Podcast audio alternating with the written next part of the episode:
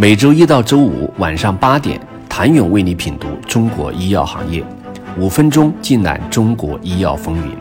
喜马拉雅的听众朋友们，你们好，我是医药经理人、出品人谭勇。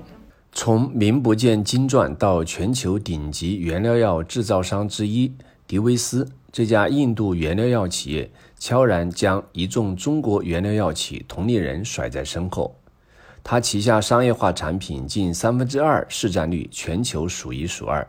出口业务占比高达百分之九十，净利率常年维持在百分之三十左右。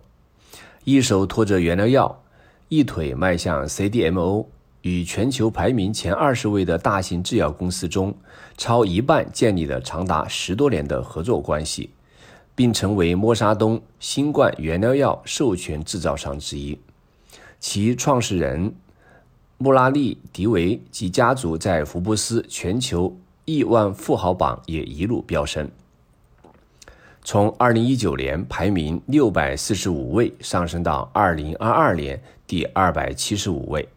然而，中国作为最大的原料出口国，同期创办的一众国内原料药企业，却似乎在国际上还难以叫上号，这难免有些尴尬。迪维斯并不是第一个吃螃蟹的人，可似乎却总能后来者居上。自1970年印度发布专利法后，加上因环保、人工成本等各方面原因，原料药主要生产区从欧美逐步转移至以印度和中国为代表的新兴市场。政策上的利好让一批先行者看到了机会，入局原料药市场潮迅速兴起。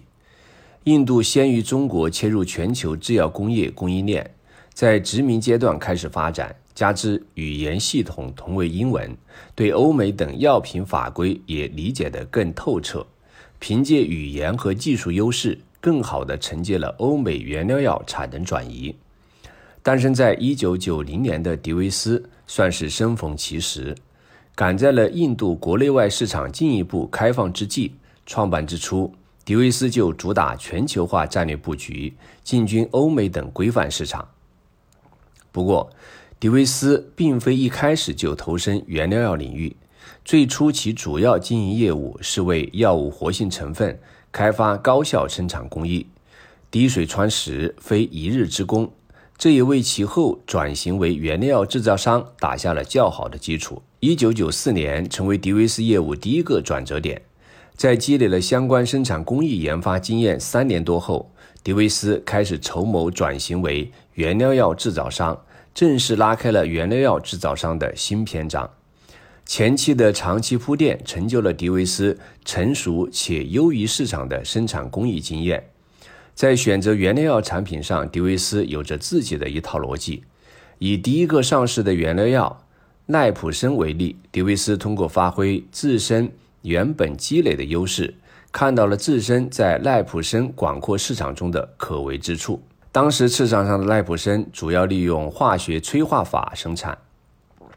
污染严重，生产效能低下。而迪维斯研究发明了一种更加绿色高效的酶催化法，来替代化学催化法，极大降低了生产成本。